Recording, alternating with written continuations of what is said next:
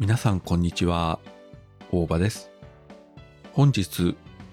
この4月から開催されます午前10時の映画祭12の上映作品が公式サイトの方で発表されました。やはり一番の目玉はですね、空の大怪獣ラドン 4K デジタルリマスター版。こちらではないでしょうか。昨年の12月、やはりこの午前10時の映画祭で、モスラ、こちらの第1作目の 4K デジタルリマスター版が、えー、上映されまして、私も映画館に行ったんですが、本当に、えー、丁寧に復元されてまして、画質も音質も今まで見たソフトとか配信とかテレビ放送とは全く比較にならない非常にいい状態で、えー、作品を鑑賞することができました。そしてこの空の大怪獣ラドンですね。公開が1956年。まあ昭和で言うと31年ですね。えー、もう66年前の作品になるんですが、東方特撮の怪獣映画としては、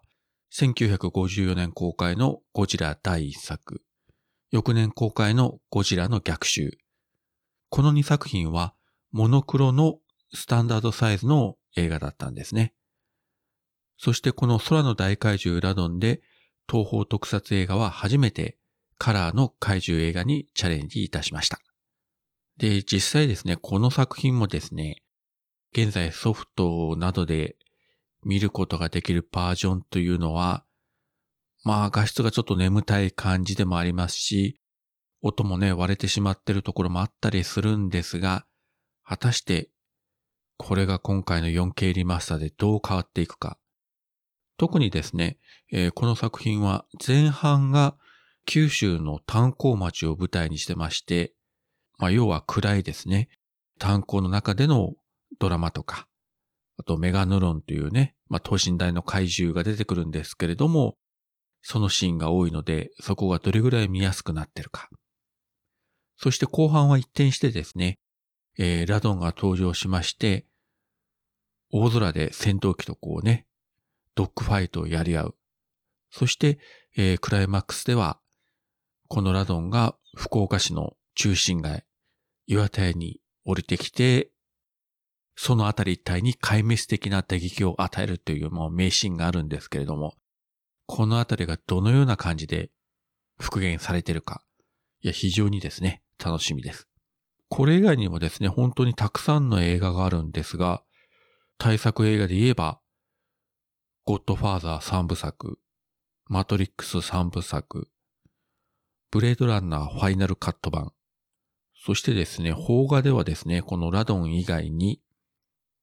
黒沢明監督の雲の巣城、そして稲垣博監督の無法松の一生。こちらがですね、坂東妻三郎主演で、えー、撮ったバージョンと、三船敏郎が主演のバージョンと、まあ、2種類あるんですけれども、両方を 4K デジタルリマスター化した上で上映すると。ねえ、これは本当に素晴らしい企画ですよね。パンツマって言ったってもう若い人わかんないでしょうけどね。古畑任三郎などで有名な、あの田村正和のお父さんですね。坂東妻三郎。まあ、戦前から戦後にかけて活躍したスターなんですが、このバンツマ版と三船敏郎版、両方を見比べることができるっていうのは、本当に素晴らしい企画だと思います。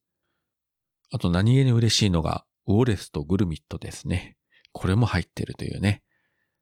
いやー、なかなかね、いいラインナップなので、まあ、ぜひですね、公式サイトの方チェックしていただいて、4月から始まります午前10時の映画祭12。